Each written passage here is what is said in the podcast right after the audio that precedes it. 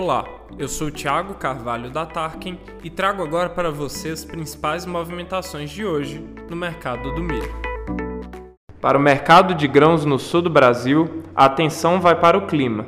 Apesar de um centro de alta pressão fraco, a corrente de jato em uma direção favorável ao declínio da temperatura e a presença de um ciclone extratropical em alto mar empurram a onda de frio sobre o centro e sul do Brasil.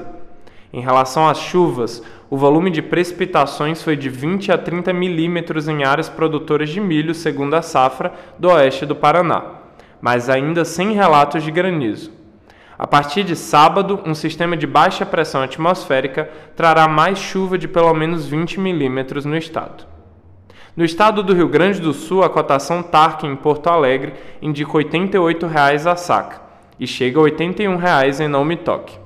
Em Santa Catarina, as indicações de preço estão entre R$ 83 e 86 reais. No Paraná, a cotação Tarkin aponta preços na faixa dos 84 reais em Ponta Grossa. No aplicativo da Tarkin você acompanha conteúdos, cotações e os principais indicadores de mercado. Baixe gratuitamente para conferir.